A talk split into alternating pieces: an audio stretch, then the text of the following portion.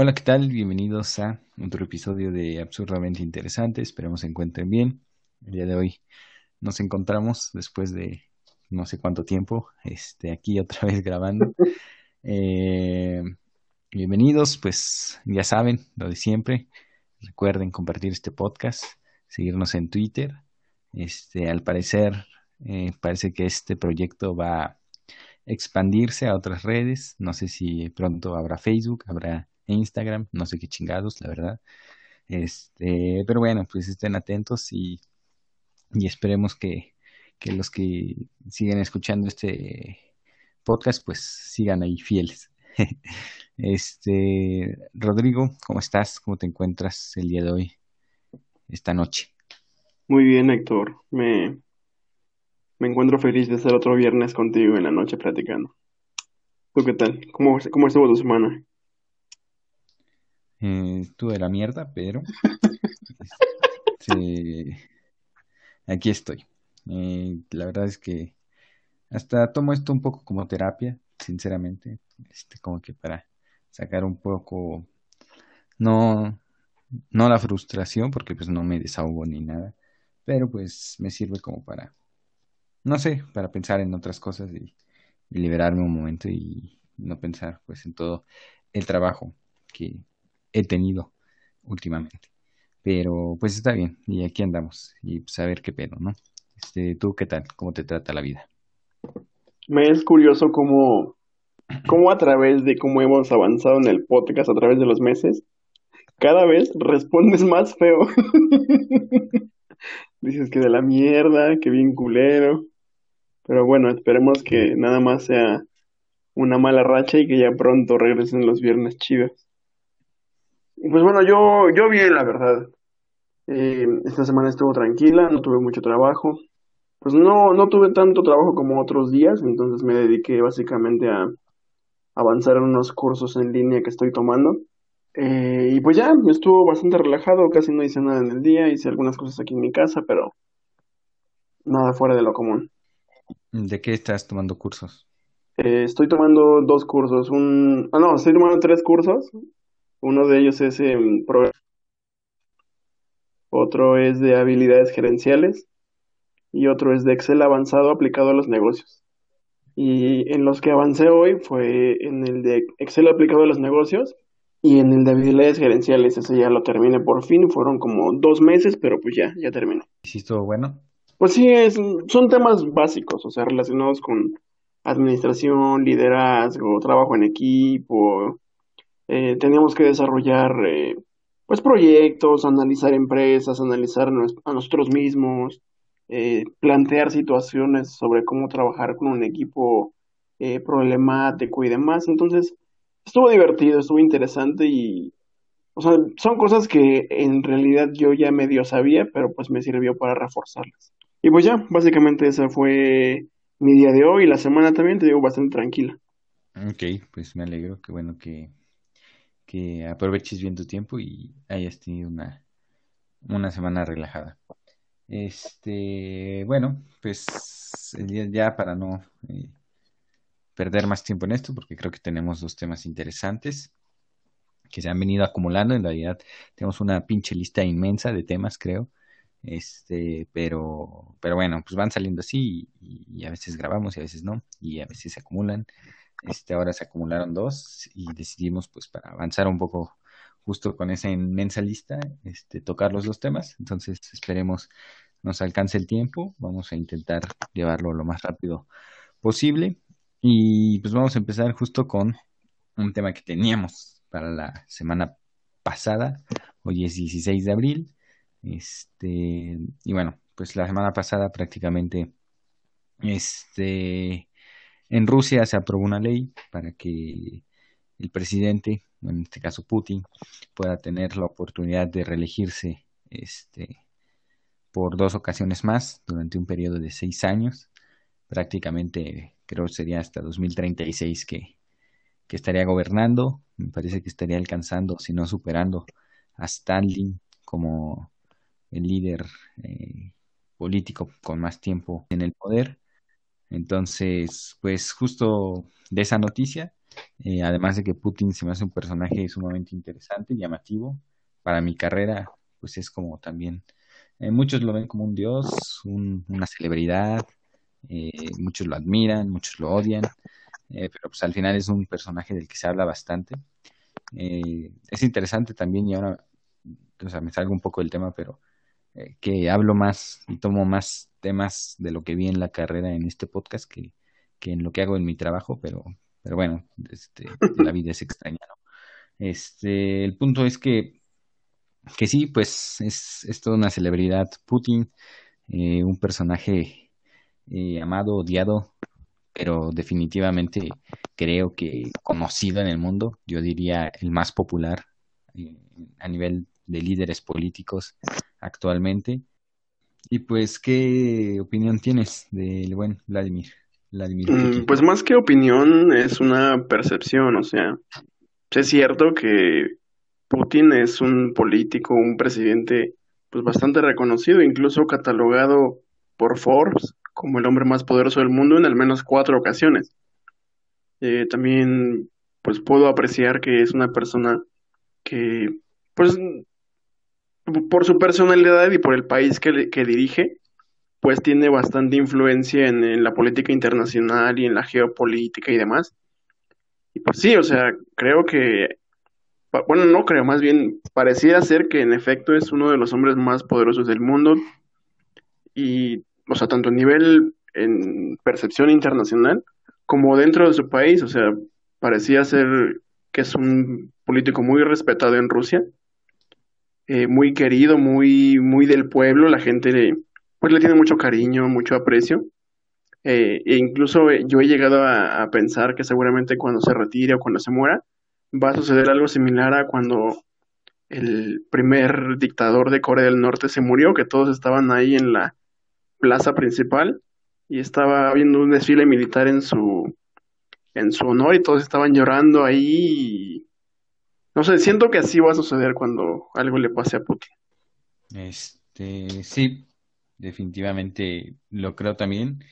Y de hecho, yo diría que eh, gran parte del, porque al final es muy popular, este, y, creo, yo sí pienso que, que, pues, digamos, aunque muchos no puedan o no consideren a Rusia una democracia, pues yo creo que por popularidad definitivamente es el, el que ganaría, ¿sabes? En cuanto a si se hacen elecciones, yo sí creo que, es el que se las lleva por mucho, este, pues porque es querido y también porque eh, además de que no hay oposición, eh, después de tanto tiempo, tantos años, esa imagen, su carácter, sus ideas, lo que ha venido plasmando, un proyecto realmente pues a tan largo plazo, eh, es difícil, yo sí siento, en como sustituir a un personaje sí, ¿sabes?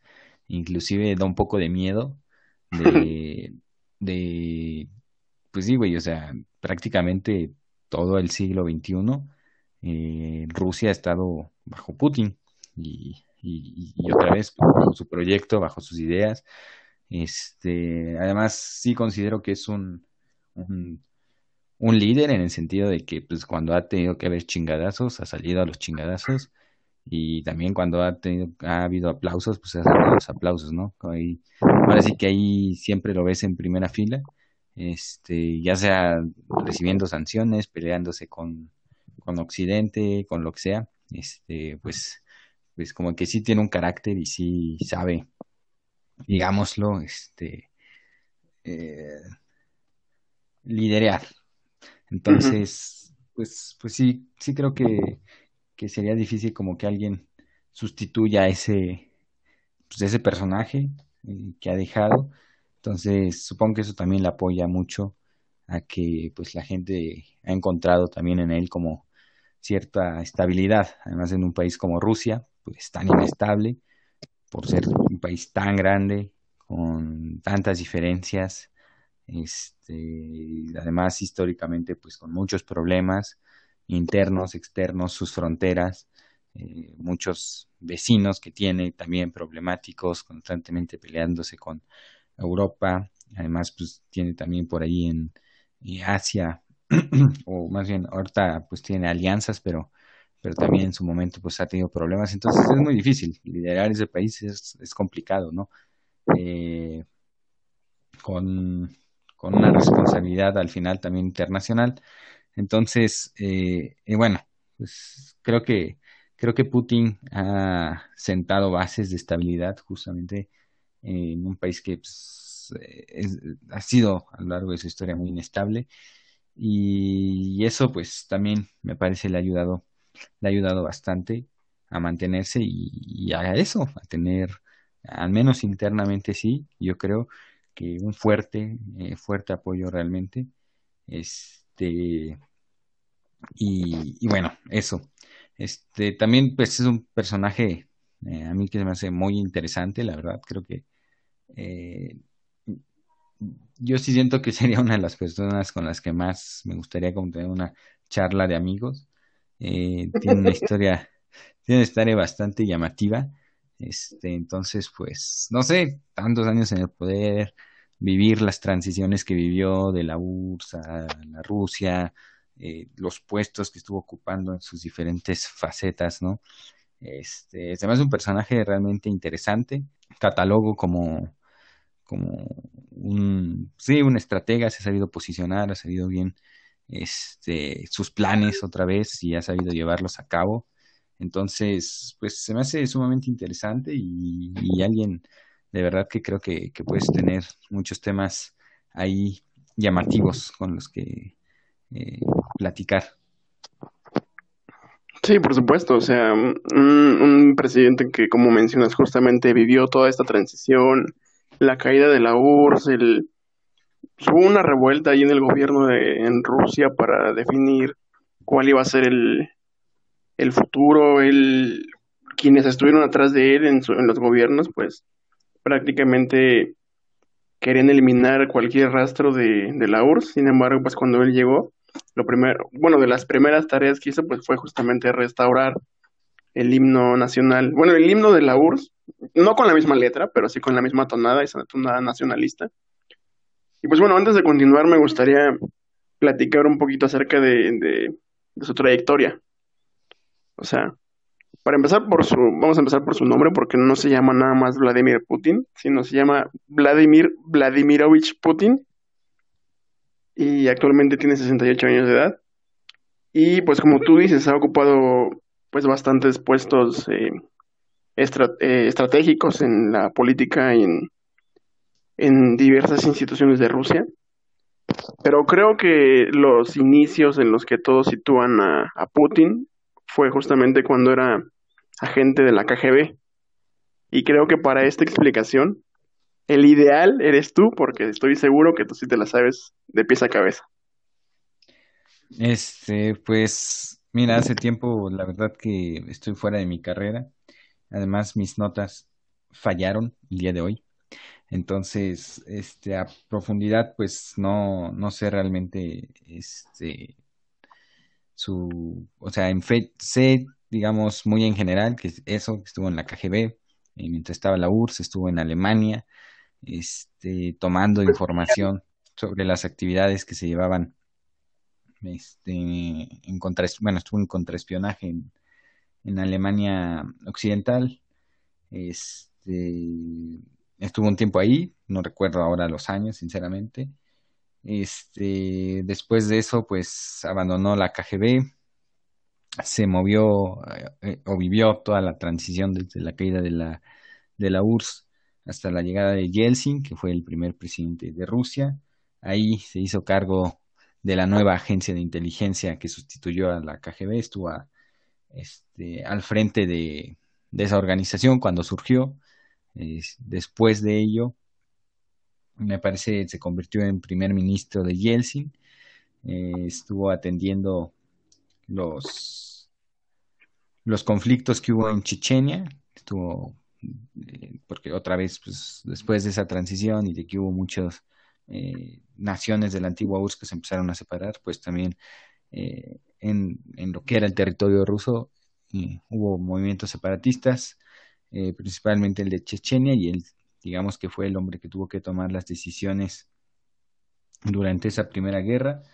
Eh, y bueno, de ahí Yeltsin obviamente pues, es un personaje bastante irrelevante, eh, que, que, no logró nada. Entonces, en el 2000, me parece, obtiene el cargo y pues prácticamente de ahí en adelante ha sido presidente de, como lo mencionaba, pues de Rusia. Entonces, eso es como muy en general lo que, lo que te puedo decir ahorita que recuerdo y que tengo como claro de su historia. No sé si tú tengas otras cosas más interesantes ahí que rescatar. Pues no, en realidad eh, en, en, un panorama general, pues esa ha sido su, su trayectoria. Pero me llama la atención que dices que ha sido presidente durante todo este periodo. Pero yo estuve investigando, ahí tengo mis notas, y pues la misma constitución de Rusia prohíbe el que los presidentes en Rusia pues estén más de dos ocasiones al, mando de, de, la presidencia. Entonces, Putin se ha mantenido en el poder alternándose entre presidente y primer ministro. O sea, estuvo sus, primeros mandatos, después cambió, no recuerdo el nombre de este presidente. Ándale.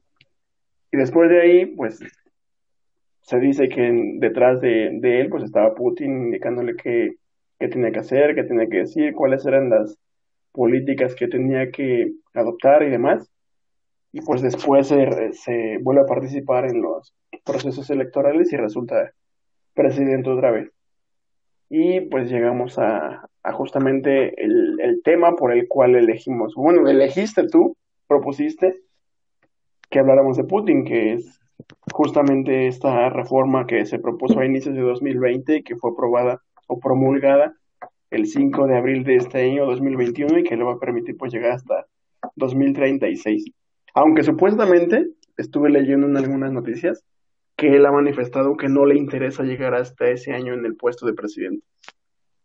Entonces, pues no sé, o sea, una de las preguntas que me, que me hice eh, mientras leía y mientras eh, hacía la investigación, me pregunté por qué Putin, o sea, por qué los, los rusos, además de considerarlo un líder carismático, un líder del pueblo, eh, o un verdadero líder, ¿por qué, elegir, ¿por qué elegir Putin? ¿Por qué Putin es presidente? O sea, ¿realmente la gente lo elige o sucede como en otros países, como en Venezuela, en los cuales pues las elecciones están súper amañadas y finalmente termina ganando quien, quien está en el poder, ¿sabes? ¿Tú qué opinas de eso?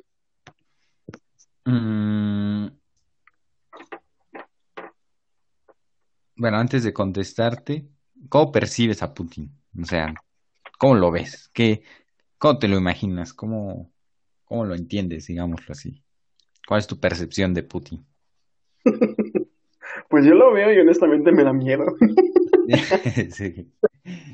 No, pues eh, se ve que es un tipo pues, pues, serio, que tiene una, tiene una mirada y una personalidad pues que, pues que imponen. O sea, no, no me imagino ahí platicando y divirtiéndome con él, sino, pues no sé, o sea, yo lo percibo como, como eso, como un político, como una persona recta y sobre todo en Rusia, en donde se es como una cultura conservadora, pues creo que todavía él tiene esa imagen y ha vuelto parte de su personalidad el ser presidente y ser una persona recta y estricta y cuadrada y así. Entonces, pues no sé, parecía ser también por las entrevistas en las que veo, pues también no es una persona pues que le gusta estar bromeando, o sea, sí suelta un par de bromas en, en algunas entrevistas, pero pues son las menos. Entonces, pues sí, en general, pues esa es mi, mi, mi percepción. ¿Tú qué opinas? ¿Cómo lo ves? Sí, o sea, justo te hacía esta pregunta porque creo que, o sea, mencionabas que, que, que como que lo identificas, ¿no? Mucho con, pues, con lo que se entiende o se conoce como Rusia. Entonces, creo que se ha convertido en un símbolo pues, de, ese país, ¿no? Tan desconocido y que nos dicen que justo, o sea, te imaginas a Rusia y, y, y, y, la actitud de un ruso y te imaginas prácticamente a Putin, ¿no? Así frío, serio, este, que, probablemente te ponga en tu madre, ¿no? Este, rudo, como que no, no es de chistes, sino una persona recta, este, con una personalidad fuerte, lideradora. Entonces creo que no sé, y, esta sería una segunda pregunta, pero ahorita, ahorita la contesto.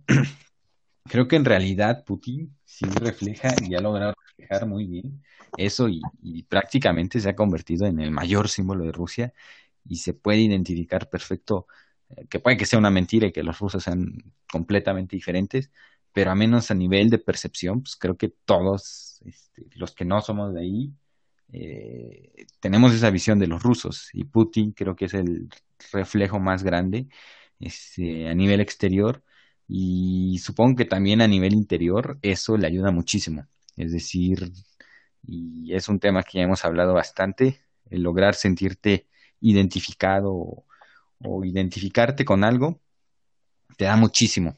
Y Putin prácticamente ha logrado eso.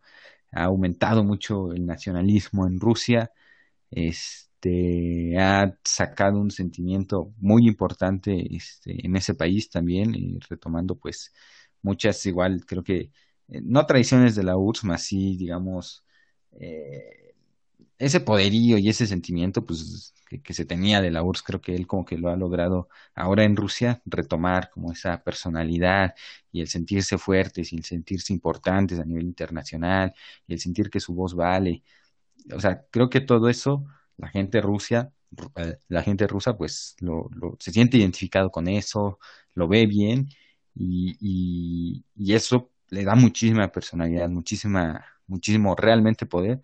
Yo creo que sí, otra vez, eh, por ese, por ese punto, este, sí tiene muchos seguidores.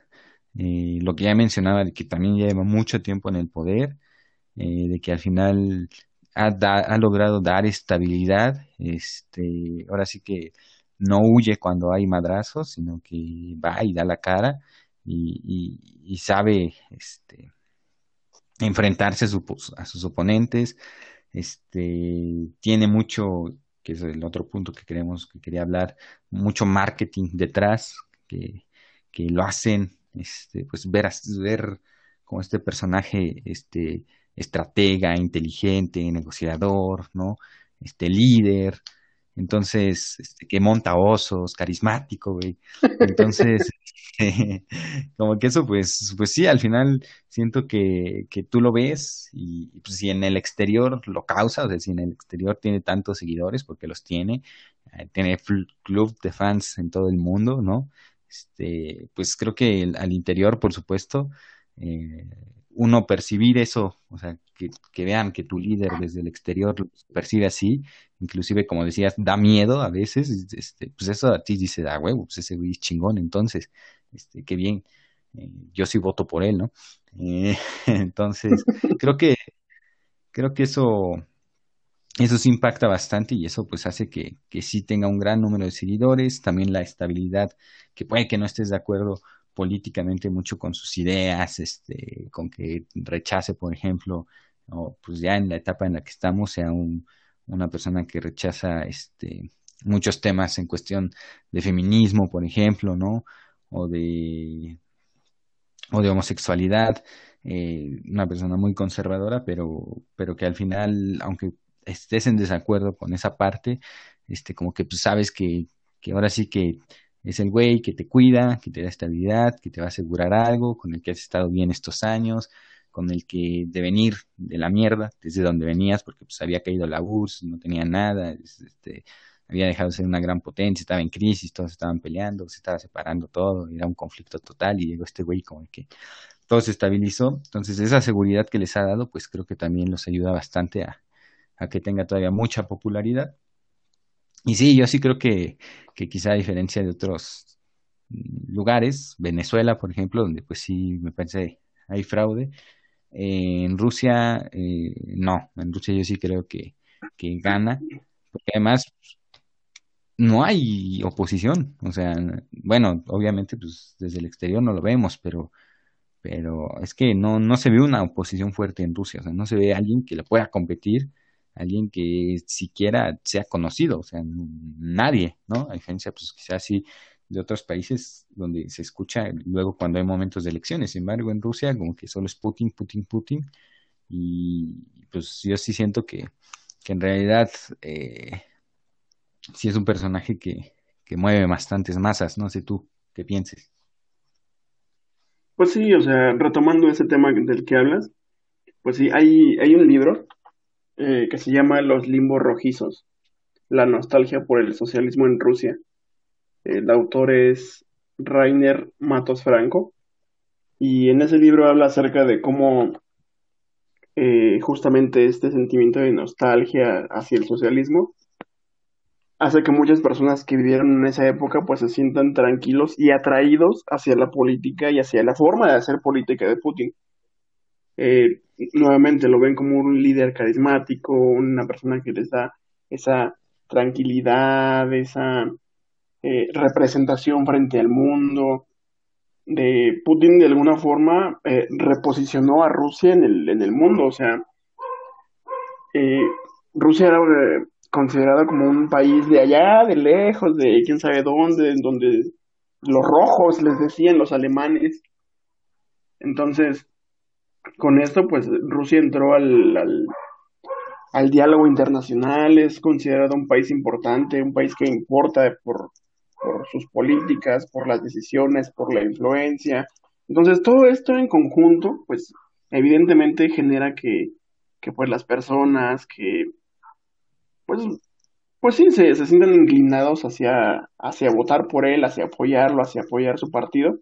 Como dices tú, pareciera que no hay oposición, pero pues el segundo partido más votado de Rusia es el Partido Comunista y pues nadie dice eso, no se sabe de ese partido, no, no sabemos, al menos yo no sé, eh, que, que esté en constante eh, batalla, como por ejemplo Morena con el PRI o con el PAN y así, o sea, no. O sea, pareciera que el único en el, en el horizonte y a lo lejos y hacia donde van todos los caminos, pues es Vladimir Putin. Y pues de alguna forma pues está bien, ¿no? O sea, eh, gracias a él pues la economía de Rusia se estabilizó, actualmente tienen crecimiento económico estable, eh, lograron posicionarse como la onceava economía más grande del mundo, eh, su inflación también está súper estable, entre 3 y 4%, y el desempleo ronda en 5%. Entonces, justamente esa estabilidad, creo yo que es la, esa estabilidad junto con el sentimiento de nostalgia por el socialismo y el y el, la personificación que él hace de, de, las, de las costumbres y de, la, de lo que había antes de la caída de la URSS, creo que todo ese conjunto hace que justamente la gente se sienta atraída hacia Putin y hacia apoyarlo y hacia votar por él. Sí, sí, este, definitivamente, o sea, eh, creo que hasta de haber gente que, que piensa que pues está ahí, que bueno, no sé si, si se puede considerar dictador, o sea, eh, al final, por lo que entiendo, pues sí hay elecciones, entonces, pero pues la gente lo sigue votando, entonces, no sé si eso entra para la democracia en el eh, en la categoría de dictador, que muchos lo ven así, ¿no? Y aquí habría una pregunta. ¿Está mal, por ejemplo, o sea, saliéndonos un poco del, del tema de Putin como solo en su personaje, pero está mal que pues si eres un güey que se está rifando, que está haciendo las cosas bien, que te está dando cierta estabilidad, que eres popular, este, que, que demás, ¿no? Y eres, pues pareces un buen líder, este, y demás cuestiones, está mal que te mantengas tanto tiempo en el poder cuando, pues, digamos, lo estás haciendo legalmente, se podría decir. Este, la gente te sigue queriendo, sigue votando por ti. Este, tampoco es como que estés ahí eh, masacrando este, personas, ¿no? Eh, entonces, ¿cómo lo ves? ¿Crees que está mal eso o, ¿O crees que pues sí, que eso también se vale y que inclusive a veces es mejor porque tienes proyectos a más largo plazo? Eh, lo que digo, pues Putin prácticamente ha tenido el tiempo para desarrollar muy bien su, su proyecto, su pensamiento, que muchas veces en las democracias pues no pasa. Este, dejamos de lado México, que ya de por sí es, un desmadre, pero por ejemplo Estados Unidos, eh, estuvo Trump, quitó todo lo de Obama, salió Trump, llegó Biden y ahorita quitó todo lo de Trump. Y pues al final son periodos en los que no logras, porque pues, yo creo que en esos periodos no logras al final concretar nada y, en realidad solo estás tirando proyectos que se trabajaron durante un tiempo y entras con otra visión y ni siquiera, sino simplemente por tu ego y, tu arrogancia, pues quitas todo y dices, ese güey está mal, ni siquiera eres capaz de, de decir, bueno, esto puede que estaba funcionando, ¿no? Entonces dices, no, todo tu proyecto está mal, a la mierda, y yo voy a poner el mío. Entonces, este, siento que también, pues, eh, bueno, no sé, ¿qué piensas de esto? O sea, ¿crees que, crees que está mal que estos personajes, este, se mantengan tanto tiempo en el poder eh, de esta forma? Como Putin, por ejemplo, está mal que esté tanto tiempo, ya debería de renunciar y darle oportunidad a alguien más. O no, güey, o ese güey lo está haciendo bien y pues que sí, adelante. ¿Qué piensas? Considero que sí, sí está bien porque, eh, quieras o no, o bueno, no lo sabemos, aparentemente sí. Putin se mantiene en la presidencia por, por el proceso democrático, o sea, él va y se somete a la votación del pueblo y resulta ganador. Desde el punto de vista democrático, pues está haciendo un excelente papel, o sea, no sé cómo reaccionaría si pierde, pero mientras no ha perdido, pues no ha sucedido nada súper grave, no ha, no ha habido una crisis política dentro de Rusia en la que no se sabe ni qué onda. Entonces, pues teniendo un líder de este tipo, eh, justamente como, como dijiste, o sea, esto le da prioridad, bueno, más bien le da la oportunidad a quienes se encuentran en el poder a realizar proyectos a largo plazo. Eh, desarrollar carreteras, invertir en educación o, todo esto puede ser el, el, el, iniciador de estos proyectos, de estos movimientos y en el camino pues ir viendo cómo hacer correcciones y a diferencia de como, como cuando hay cambios en pues, prácticamente en todas las partes del mundo, pues por, por ego, por simplemente ideología, pues llegan y, y a la basura todo, ¿no?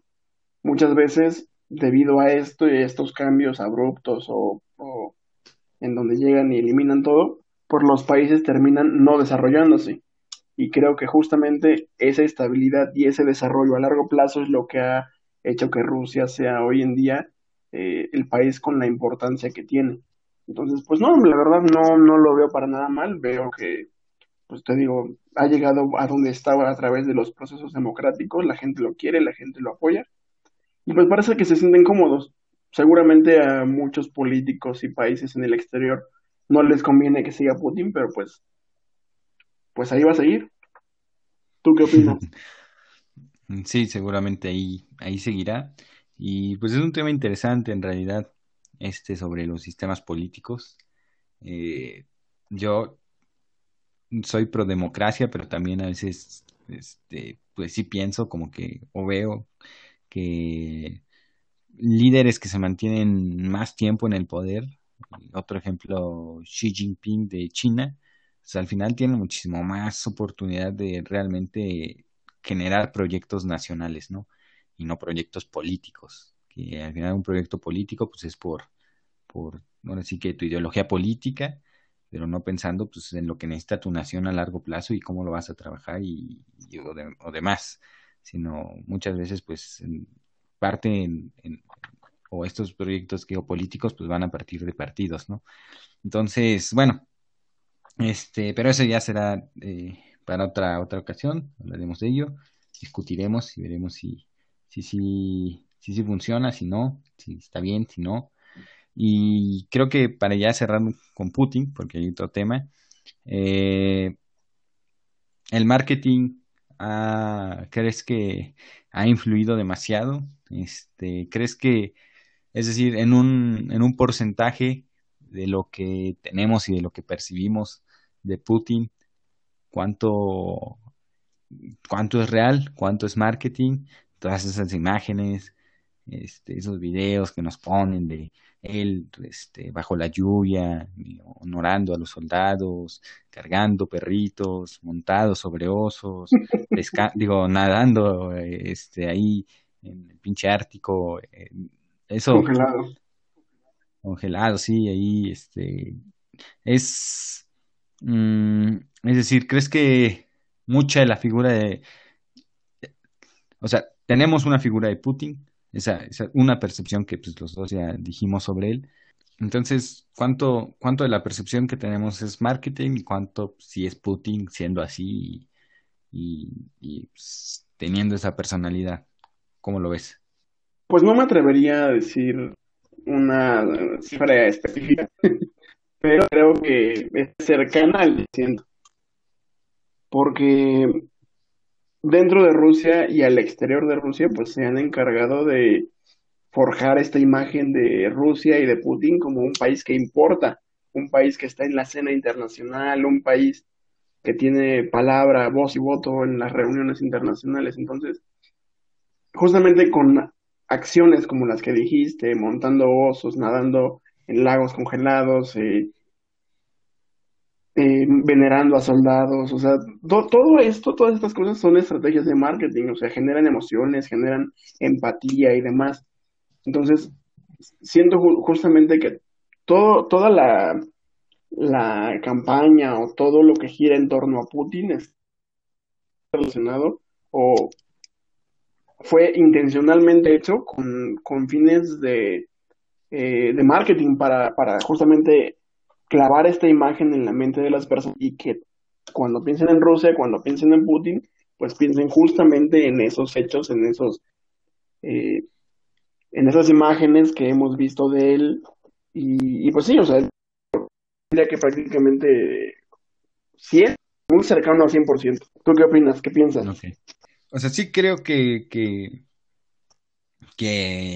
hay una fuerte campaña y estrategia por parte de él para dar esta imagen, porque de hecho, de las primeras acciones que, que hizo al llegar al poder justo fue apoderarse de los medios. Pero también, o sea, el marketing ha reforzado esto, pero yo sí siento que, que su personalidad, que su forma de ser, eh, que, que pues, por igual su estrategia al final, eh, reflejan esa personalidad.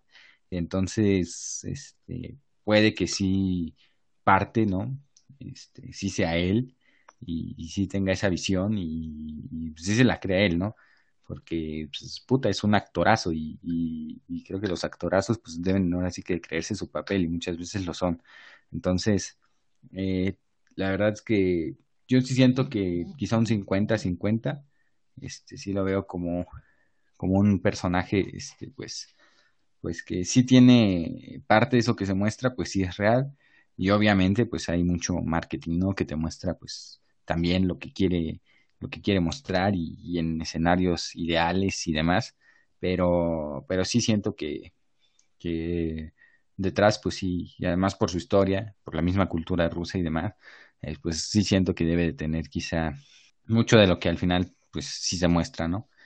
Eh, y bueno, pues la verdad es que un personaje bastante interesante que seguirá siendo parte importante de, de, la política internacional eh, un personaje pues que ya quedará para la historia definitivamente y que creo que pues ha, logrado bastantes cosas una de ellas pues posicionar a Rusia al final después de que justamente después de su derrota digámoslo eh, durante la Guerra Fría pues parecía extinta y él como que la ha vuelto ahí a, levantar y, ha ido pasito a pasito posicionándola haciéndola fuerte y al final convirtiéndola en, pues sí, en, en eso que, que se, eso que para algunos puede ser, como decía, su orgullo, que, que era la URSS, ¿no? Como se percibía, y también el temor, ahí Europa está atemorizada.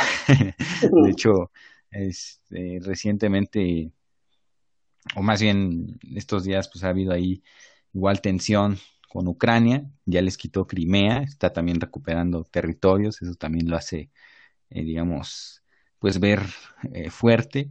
Eh, entonces ya les quitó Crimea y ahorita anda ahí por Ucrania, no sé si queriendo robar más, pero, pero pues sí, un personaje al que le han puesto sanciones, al que le han dicho cosas, pero que, que, otra vez tiene muy, creo que tiene muy claros sus objetivos y, y, está dispuesto a hacer cosas y a enfrentarse por, por conseguirlos. O sea, lo veo ahí sí, y eso pues creo que no es marketing al final, el, tomar decisiones, el, decidir mandar a tus soldados, este, aún sabiendo pues las consecuencias que puede haber.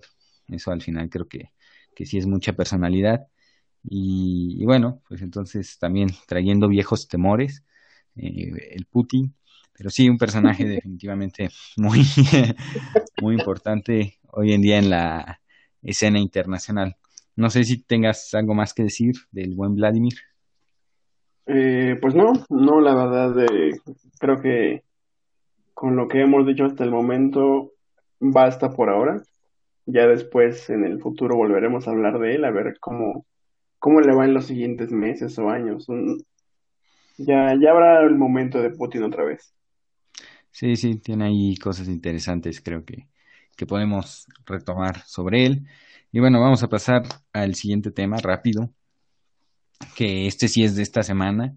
Eh, decidí también, en, eh, a modo Putin autoritario, ponerlo sobre la mesa y decir que sí iba a hablar de este tema, porque sí iba a hablar sin pedir opiniones ni demás. Así, así fue. Eh, circuló por redes sociales un video pues bastante llamativo, llamativo eh, muy compartido que está causando pues bastante, eh, no diré debate, más bien, eh, ¿cómo decirlo? Mm, pues que se hable mucho de eso, ¿no? está siendo muy, es tendencia al final. Entonces, es un video que se llama Safe for All, un video que habla sobre empresas que utilizan animales eh, para experimentar con ellos, ¿no? Marcas que en general experimentan con, con animales, eh, hacen pruebas en animales, pues, de productos que después nosotros, este, ya cuando son seguros, nosotros, digámoslo, bueno, seguros, según, este, nosotros ya consumimos. Entonces, bueno, justo es, es un video que habla sobre ello, y muy bien realizado, creo, fuerte, con un mensaje fuerte, obviamente, y que otra vez pues al final ha, causado polémica en, en, redes, se ha hablado bastante de él, ha habido muchas opiniones sobre este tema. Este, los que siguen este podcast desde hace tiempo pues sabrán que es extraño porque de hecho creo que ninguno hemos hablado de temas meramente dedicados a medio ambiente.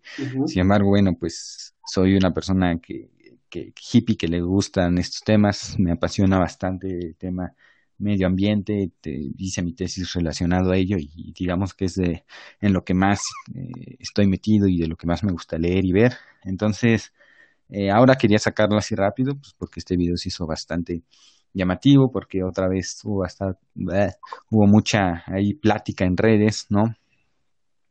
Este, mucha conversación.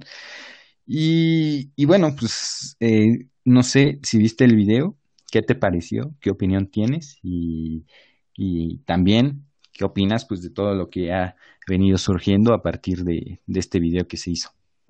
Sí, sí lo vi. Sí vi el video y, bueno, antes de darte mi opinión, eh, me gustaría hablar un poco de, pues, del video en sí, de qué trata, para quienes no lo han visto, pues vayan y lo vean y ya se hagan una idea. Eh, el director es Spencer, no sé cómo se pronuncia, Suser, es protagonizada por Taika Waititi, que es autor también de Jojo Rabbit, y es eh, impulsada por una organización sin fines de lucro que se llama Human Society International, que pues, es una de las organizaciones internacionales que se dedican a la protección animal y pues trabaja eh, en, pro de que se, se elimine la práctica o la, las pruebas en animales ya sea en laboratorios, en granjas, en compañías, animales salvajes, e incluso en venta de, mascotas para compañía. Y pues en general el video trata de, justamente como lo mencionaste, un conejito, Ralph, que en la primera escena aparece bien madreado. El formato es más o menos un, como documental, ¿no? Es una entrevista. Y pues el conejo explica un poco de su vida, de su trabajo, que es un conejo que tanto él como su familia han sido conejos de prueba y de alguna forma él se siente honrado, siente honor en servir a los humanos porque nos, nos percibe como superiores, como con cierto asombro porque menciona él que somos los únicos seres que han llegado al, a la luna y pues en general trata de eso, habla acerca de lo que hace, después sale una escena en la que lo someten a una prueba y al final del video pues termina ciego de los dos ojos y pues no tan convencido de su felicidad. Y bueno, ahora, ¿qué opino del video? Respecto a esto, pues encontré dos temas principales. El primero, pues evidentemente, es el maltrato y la brutalidad animal probando los cosméticos o cualquier otro eh, químico o sustancia para después el uso en los humanos. Y pues, ¿qué te digo? O sea, pues es el... ocasiona una, una percepción, una sensación pues bastante desagradable, me genera eh, empatía, genera pues un, hasta cierto tipo de reflexión en, en decir, pues no manches, o sea, nosotros tenemos todo esto y alguien o algo al otro lado del mundo, en un laboratorio, en una granja, está sufriendo para que después nosotros podamos probar esto sin, sin riesgo alguno. Entonces aquí me viene una pregunta, o sea, ¿vale la pena esto? ¿Por qué, por qué usamos ciertas cosas que siguen siendo probadas animales? Eh, y sobre todo, ¿por qué en este momento, si durante prácticamente 100 años han existido las pruebas en, en animales, o sea, todo, como que todas estas preguntas vinieron a mí al mismo tiempo y pues creo que todavía no les doy respuesta. Tengo una, una respuesta que prefiero usarla al ratito que demos la conclusión, pero en general pues esas fueron mis primeras impresiones. ¿Tú cómo lo viste? ¿Qué percibiste? este Ay, eh, los temas. Sí, no, es que obviamente, pues uno. Eh, uno sufre, bueno, yo creo que la mayoría sufre con, cuando ve este tipo de, de cuestiones, ¿no? Pero ya metido tanto, digámoslo, en estos temas y en toda la mierda que hay en el mundo, uno también dice, y, quiero traer este tema porque me choca mucho y, eso sí, a pesar de, mi visión, digámoslo, ambientalista, sí me choca mucho esto de eh, salieron los memes de gente compartiendo el video de Safe Ralph con su iPhone, ¿no? O gente compartiendo el video de Safe Ralph con su usando después de maquillarse, ¿no? Y es como de, güey, pues sí, pero y, así es el mundo y, y, la ropa de donde la traes, hay niños que son explotados y los tenis, hay fábricas en Nepal donde este, no se les paga bien, donde los tienen prácticamente esclavizados y tus celulares y prácticamente todo lo electrónico, hay niños en África siendo explotados para el cobalto, para que se extraiga y lo mismo que consumes, eh, la fruta, hay campesinos a los que no se les paga bien, que son maltratados que, que, sufren bien cabrón, ¿no? Este, y lo mismo que te comes, las granjas de pollos, es decir, vivimos en una sociedad realmente de mierda y con un montón de problemas y en el que si llegamos a esta, a esta cuestión en la que nos creemos moralmente superiores y, simplemente criticamos a la gente que, siente empatía por este tipo de situaciones y queremos entonces que dejen o, o que prácticamente lleven su vida, este, digámoslo, eh, sin consumir productos que en los que no haya una situación de injusticia, pues es que, y, perdón, pero vivimos en un mundo de injusticias completamente. Todo desaparecería. Vivimos en un mundo, exacto, todo desaparecería, no podemos hacer nada, hay un montón de mierda.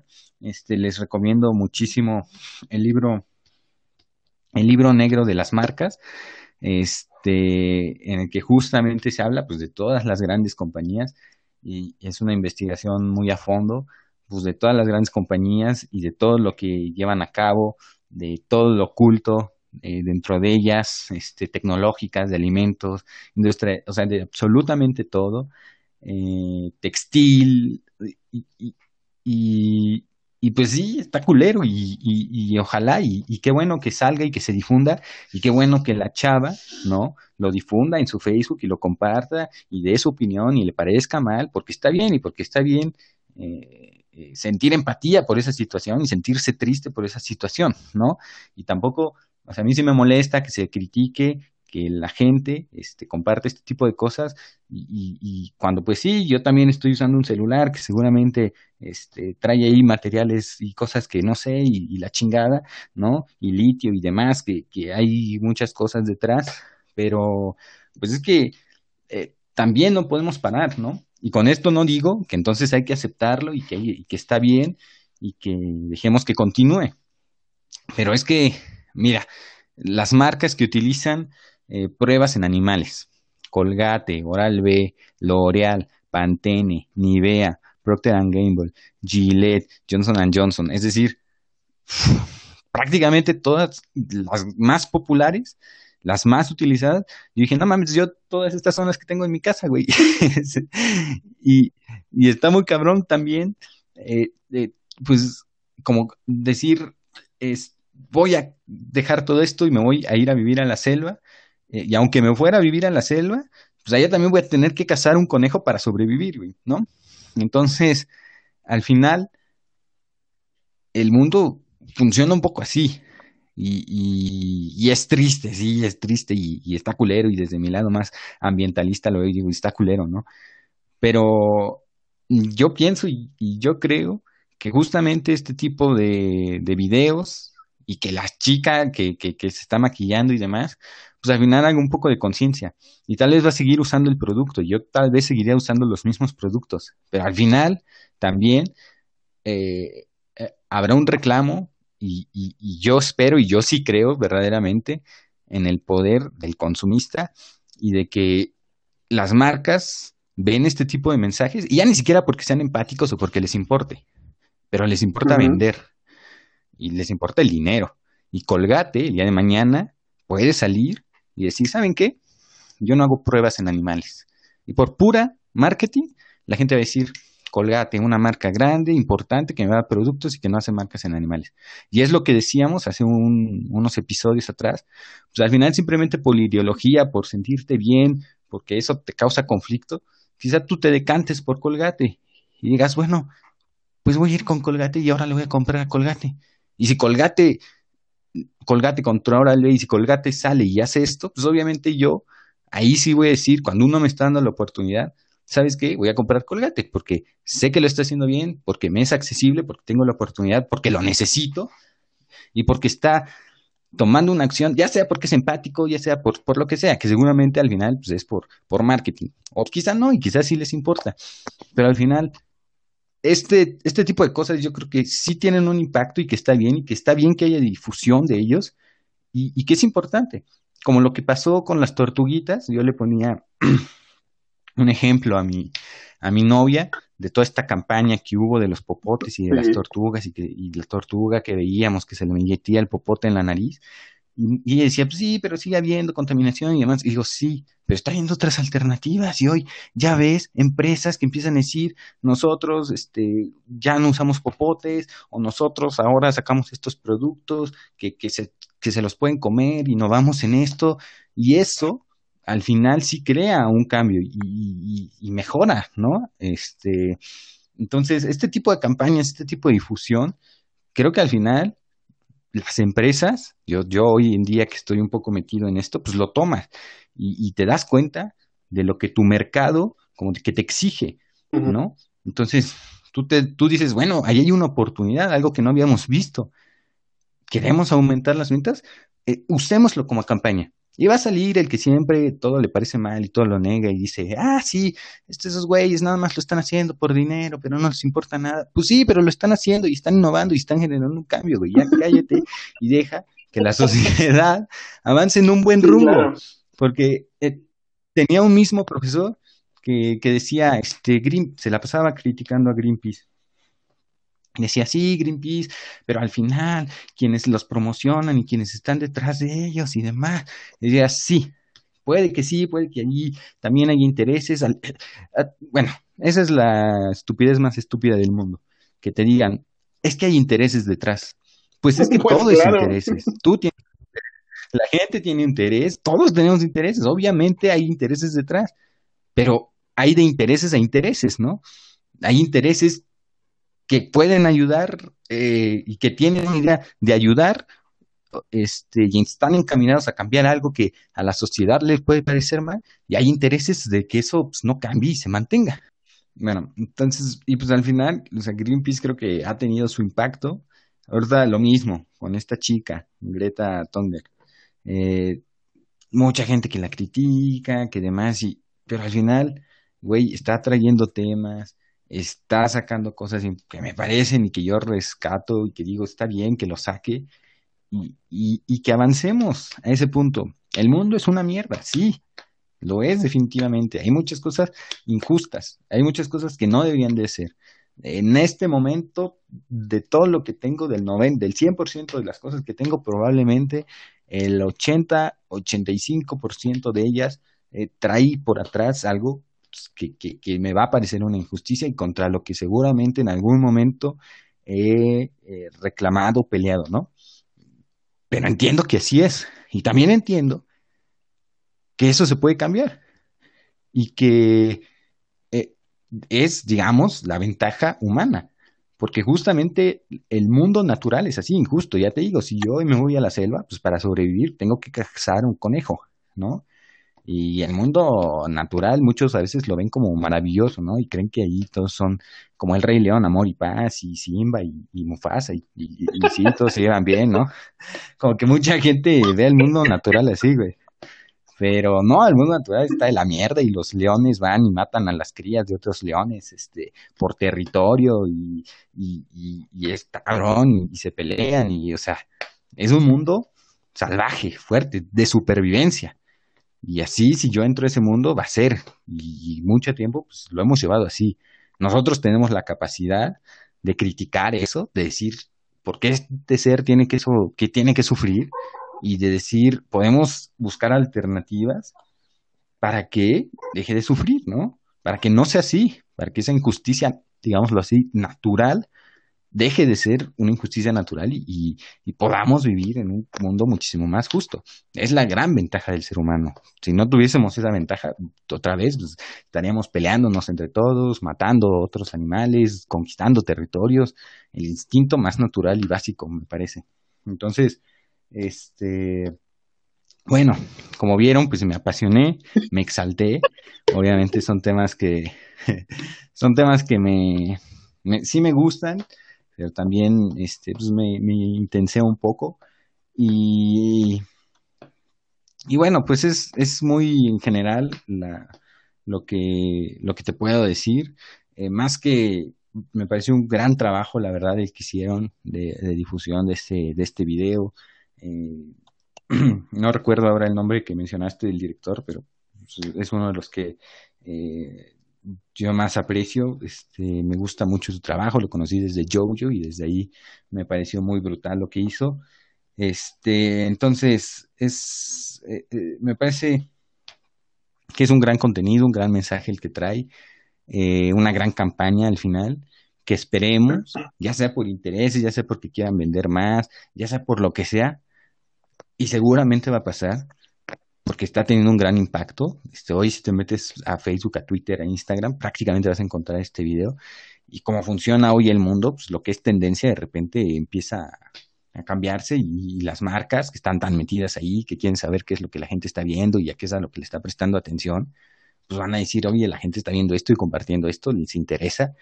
Y por, yo al menos si fuera una persona empresaria, este, con poder, eh, diría, seguramente si saco una campaña en la que digo que vamos a dejar de hacer pruebas en animales y vamos a cambiar, pues es, seguramente muchos me lo van a aplaudir y voy a traer mucho mercado, ¿no?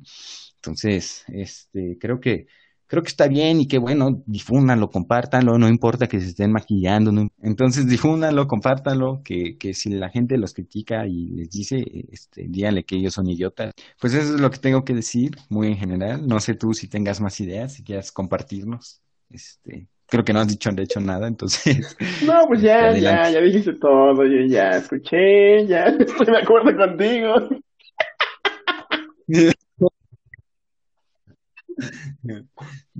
Habías dicho que pues, tenías una idea final que querías dejar. Sí, sí, sí, o sea, era justamente esto que abordaste de si realmente crea conciencia. Y yo me hacía esta pregunta, ¿sí genera conciencia o es una señal más en la carretera? ¿A qué me refiero con esto? Cuando vamos en la carretera, pues sucede mucho que sueles ver en el camino, eh, cuidado, disminuye la velocidad, usa el cinturón de seguridad, eh, aprecia a tu familia y demás. Entonces te ponen algo brutal para que tú supuestamente reflexiones.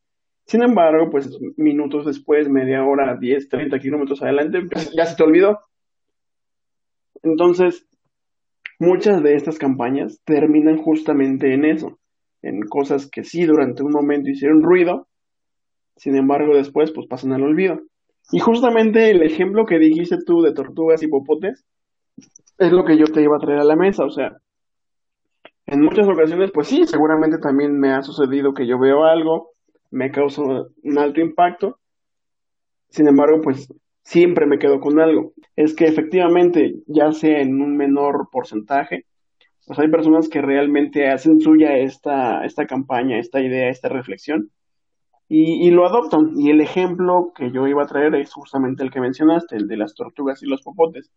Cuando yo vi ese video en el que está la tortuguita ahí con el popote atorado, te lo juro que a mí sí me generó un alto impacto y desde ese momento ya no volví a usar popote. Y estoy seguro que yo no fui el único ni voy a ser el último que, que vea ese video y que le genere ese impacto y que se una a este movimiento de cambiar los popotes por otros medios de, pues por otras herramientas para utilizarlos de esta forma. Entonces, eh, pues a lo último que quería llegar es eh, cuál sería una solución. O sea, ¿hay solución? Y si la hay, pues ¿cuál sería? ¿Tú qué piensas? Eh, de las pruebas en animales. Sí, sí, sí. o, muy en general. Ajá, o sea, no, específicamente hablando de, de, de este tema de las pruebas en animales, porque pues yo te podría preguntar, ¿Y qué, ¿Y qué sucede con los animales que son usados en otra industria como la medicina, la química, la industria armamentística? O sea, también hay solución para esas, no la hay. O sea, ¿qué, qué podrías decir al respecto de, de todo esto? Pues definitivamente la hay, o sea, porque hay compañías, así como salieron todas estas y utilizan pruebas en animales, pues hay muchas otras, más pequeñas, eh, obviamente también, que son eh, compañías con otra visión, que, que lo han logrado, que están, o que tienen como esos méritos, eh, que quizá no estén tan a la mano, te digo, porque pues, muchas de ellas son, las veía y, son de Alemania, ¿no? Y, y, dices, verga, me voy a ir hasta Alemania a comprarme mi desodorante y nada más este, para ese pedo. Pero, pero sí, o sea, definitivamente la hay. Creo que si compañías pequeñas lo han logrado y, han logrado justamente este, implementar estos procesos, compañías más grandes, con más capital, este, con mayor impacto, seguramente lo pueden encontrar y puede haber solución. Eh, dirán, ¿y por qué no se hace? Y entonces, ¿por qué no está cambiando? Pues porque obviamente son procesos largos y no es lo mismo cambiar una empresa pequeñita, cambiar pues, todo un gran corporativo, ¿no? Eh, sin embargo, creo que eh, y, ya, ya, ya ha habido un movimiento y, ya hay empresas que se empiezan a posicionar y, no solamente desde la parte, porque parecieran que, que solo los empresarios, digamos, tienen la, la, la posibilidad de cambiar esto, desde la misma campaña política se puede hacer. Estaba viendo que, de hecho, en España, me parece, ya en toda España, eh, y pues Europa generalmente, que es un país, bueno, que son países eh, muchísimo más adelantados en ideas y demás, empiezan a prohibir que las empresas hagan o lleven a cabo justamente este tipo de prácticas. En la última noticia que vi en España. Entonces, también desde la parte política, y otra vez por ambición política, si hoy sale AMLO a decirme voy a tomar esta medida, pues igual ya estando votando por él, güey, simplemente por, porque, porque digo, sí, sí, está bien, y qué bueno que lo estés tomando, y qué bueno que estés yendo hacia esa dirección, y esa sí es una política que me parece bien, y que, y que, y que puede presionar también al sector privado para cambiar este tipo de prácticas. Entonces, este, sí, sí hay solución y muy seguramente, eh, eh, otra vez, esto no va a desaparecer porque pues llevamos eh, años queriendo desaparecer. Creo que una de las principales luchas de la humanidad sido la esclavitud. Llevamos años queriéndola desaparecer, considerando la libertad del hombre como una de las cosas más sagradas. Pero hoy en día hay mucha esclavitud en el mundo, ¿no? Quizá ya no se nos presenta este, como antes, ni es percibida como antes, pero pues la sigue habiendo en realidad y, hay trata de blancas y, bueno, un montón de cosas. Este, grandes compañías que lo hacen también.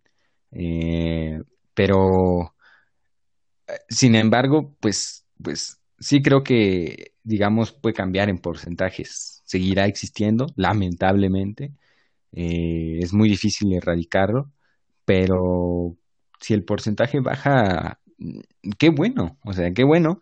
Este, y, si, si hay, si estas prácticas empiezan de repente a ser eh, menores, pues está bien, o sea, creo que es a lo que debemos de aspirar, justamente eso, ¿no? Eh, por supuesto, ojalá y desapareciera, pero es sumamente complicado, sumamente difícil, hay muchas cosas en el mundo que uno dice cómo puede seguir existiendo esto, ¿no?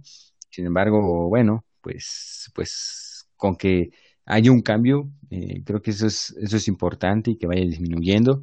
Creo que en los próximos años seguramente, principalmente también pues por muchas de las ideas eh, que traen las nuevas generaciones, han crecido muchos ya con esta visión pues sí, ambientalista, podemos decirlo inclusive un poco como este adoctrinamiento, porque pues sí lo hemos visto y, nos pega bastante. Este, entonces, todo eso creo que al final sí irá cambiando y y las personas y, y los grandes corporativos entenderán que su mercado se está moviendo hacia allá y dicen por ahí que el que no, no evoluciona pues, termina desapareciendo, ¿no? Entonces, o te adaptas o te chingas. Y pues al final, yo sí creo que en un futuro, como lo estoy viendo, y espero de verdad, pues muchas de estas prácticas van a desaparecer porque el mercado eh, sí lo va a rechazar y, va a ser más llamativo lo que te mencionaba, que una empresa te diga, yo no hago pruebas en animales. Entonces muchos dirán, eh, ah, pues entonces voy a consumir de, de este producto, ¿no? Este, entonces sí, sí creo que hay, hay soluciones y creo que no obviamente mañana todas las empresas ya van a cambiar sus... Eh, desafortunadamente, esto sucede, como les mencioné, lleva más de 100 años existiendo. Y en muchos lugares va a seguir existiendo y se va a seguir llegando a llevando a cabo. Y desafortunadamente también en ciertos casos, como en la medicina, es necesario experimentar en otros seres vivos antes de administrarnos un medicamento. Creo firmemente que hay cosas que valen la pena y otras que no valen la pena. O sea, evidentemente vale la pena tener que hacerlo para sacar un, medicamento y poder enfrentar eh, a la larga y compartir enfermedades. Creo que vale más eso que un, un cosmético, un, un lo que sea. O sea, no, no creo que valga la pena sacrificar o lastimar a otro ser vivo por sacar pues productos que en realidad no generan más que utilidades y beneficios hacia las empresas que lo venden. También me gustaría mencionar que no, no deberíamos esperar hasta que aparezca un video para tomar conciencia, deberíamos involucrarnos más en temas de este tipo, investigar más, no solamente sobre el maltrato animal, sino sobre cualquier tema que, pues que nos interese el cambio climático, eh, trata de blancas, trabajo infantil y demás. Creo que es bueno que existan estos videos para formar conciencia, pero lo ideal sería que por nosotros mismos nos dedicáramos a investigar y a incluso nosotros promover estos movimientos. Y pues ya, en general esa es la, la opinión y la conclusión.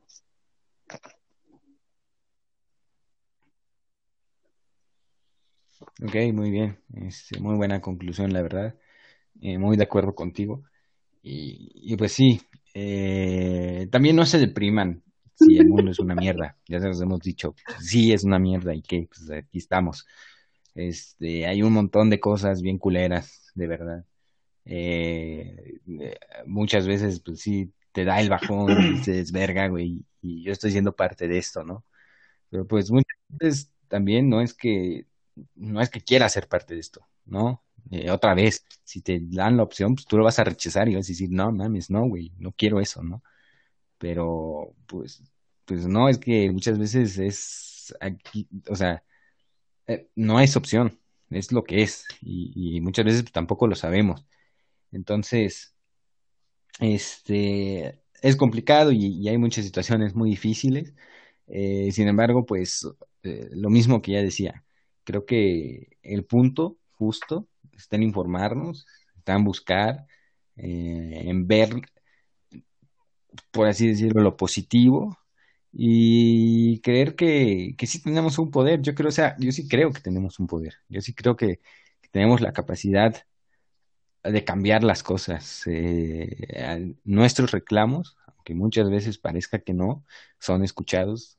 Eh, sí que lo son y, y sí siento que generan un cambio y pues por algo estamos hoy aquí.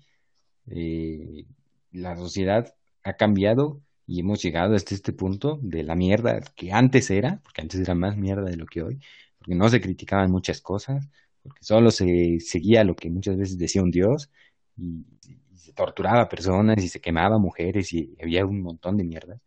Este, sin embargo, pues hubo reclamos y ha habido a lo largo de la historia eh, contra la esclavitud, contra el este, trabajo infantil, eh, deseando más derechos laborales, cosas así. Y al final el mundo ha venido cambiando, cambiando y pues hoy estamos aquí. Y aún faltan muchas cosas y aún se siguen dando muchas de estas cosas que se han reclamado a lo largo de la historia. Sin embargo, pues sí ha habido un avance y estamos aquí y, y seguirá habiendo mientras sigan viendo justo estos reclamos. Entonces, eh, hay que informarse, tenemos una voz, importa, crean que importa y que pueden hacer algo con esa voz, ya sea compartiéndolo en Facebook, eh, ya sea hablándolo con sus amigos, ya sea eh, al momento de comprar, comprando algo que está o que sabes que está este, muchísimo mejor encaminado.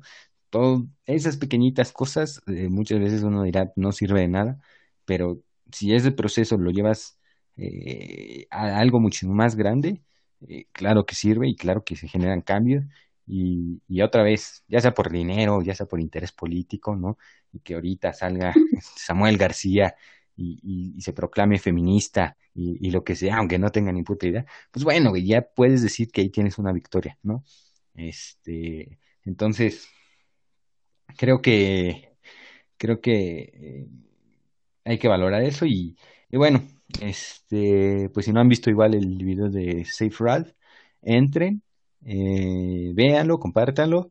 Y otra cosa, eh, también la organización que lo hizo, pues es importante apoyarla, ¿no? Eh, ya si no tienen para donar o lo que sea, este, igual promoverla, compartirla, enterarse sobre lo que hace, este, ver si pueden entrar este, a hacer algo dentro de ella, ¿no? Cómo pueden ayudarla. Este, eso también son formas de ayudar, ¿no? Este, entonces, bueno, creo que, creo que dejo eso, este, de mi parte. Pues sí, totalmente de acuerdo contigo. Creo que debemos concientizar, debemos generar movimientos, debemos investigar por nosotros mismos. Y aunque parezca eh, diminuto, una pequeña acción, un pequeño lo que sea, genera cambio en este mundo tan mierda en el que vivimos. Y pues ya, creo que por hoy ya estuvo. Estuvo intensa la plática, creo que todos pudieron ver que Héctor ya lo traía bien atorado ahí. Y pues, hasta la próxima.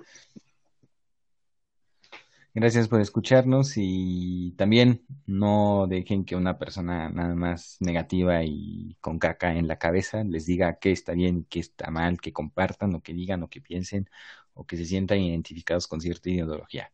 Esas personas no aportan en realidad nada y solo tienen caca en la cabeza. Gracias, nos vemos en el próximo episodio. Bye.